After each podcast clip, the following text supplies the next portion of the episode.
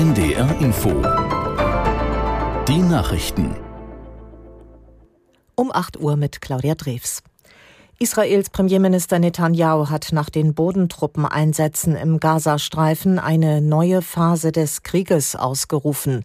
Er sagte, die Armee solle die militärischen Fähigkeiten der Hamas zerstören, ihr Regime in Gaza beenden und die entführten Geiseln befreien. Aus Tel Aviv Björn Dake. Es war das erste Mal, dass sich Netanyahu seit Beginn des Krieges den Fragen von Journalisten stellte. Dabei nannte er auch die Möglichkeit eines Gefangenenaustausches. Genauer wurde er nicht. Die Luftangriffe der vergangenen Tage haben der Hamas nach Netanyahus Worten einen schweren Schlag versetzt. Der Krieg werde aber noch schwierig und lang.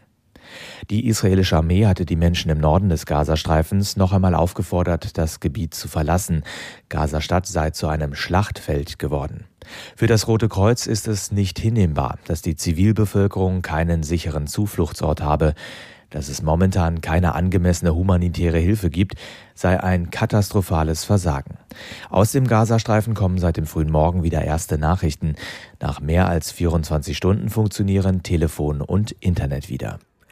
Der türkische Präsident Erdogan hat den Westen für die Eskalation im Gazastreifen verantwortlich gemacht. Erdogan sagte, Europa und Amerika seien mitverantwortlich für israelische Kriegsverbrechen. Der Westen führe eine Atmosphäre des Kreuzzugs gegen Muslime herbei. Der Präsident äußerte sich in Istanbul vor Hunderttausenden Teilnehmern einer Solidaritätskundgebung für die Palästinenser. Im Krieg mit der Ukraine hat Russland eigenen Angaben zufolge 36 ukrainische Drohnen über dem Schwarzen Meer und der Halbinsel Krim abgeschossen.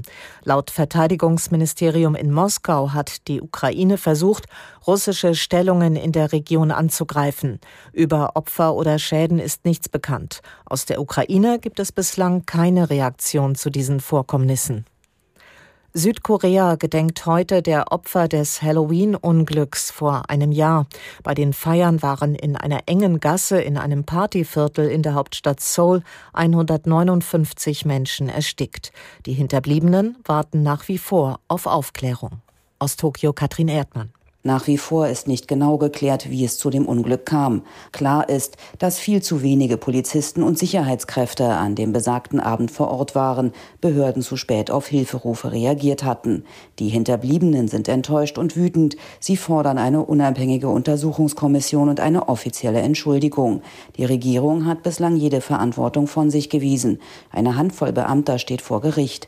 Offiziell verboten waren die Halloween-Feiern an diesem Wochenende zwar nicht, dennoch blieb es viel ruhiger. In der Fußball-Bundesliga hat RB Leipzig am Abend gegen den ersten FC Köln mit 6 zu 0 gewonnen. Spitzenreiter ist Bayern München nach dem 8 zu 0 gegen Darmstadt. Bremen besiegte Union Berlin mit 2 zu 0. Wolfsburg verlor in Augsburg mit 2 zu 3. Außerdem spielten Mönchengladbach gegen Heidenheim 2 zu 1 und Stuttgart gegen Hoffenheim 2 zu 3. In der zweiten Liga trennten sich am Abend der erste FC Kaiserslautern und der Hamburger SV 3 zu 3. Der FC St. Pauli bleibt nach dem 2 zu 1 Sieg gegen Karlsruhe Tabellenführer. Hannover verlor auf Schalke 2 zu 3. In der Handball-Bundesliga setzte sich Flensburg gegen Eisenach mit 35 zu 28 durch. Und das waren die Nachrichten. Das Wetter in Norddeutschland. Heute Wechsel aus dichten Wolken und Regen. Später etwas Sonne. Maximal 13 Grad in Kiel bis 16 Grad in Hannover. Morgen Regenschauer möglich, ab und zu aber auch Sonne. Höchstwerte 13 bis 15 Grad. Die Zeit, es ist 8.04 Uhr. NDR Info.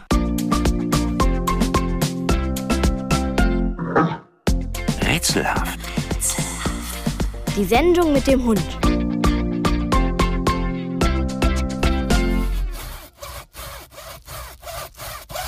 Herr Müller, können Sie mal ein bisschen leiser Ihren Kürbis da schnitzen? Ja, während Sie sich auf Halloween vorbereiten, suche ich gerade eine ziemlich wichtige Aufnahme. Ich suche nochmal hier.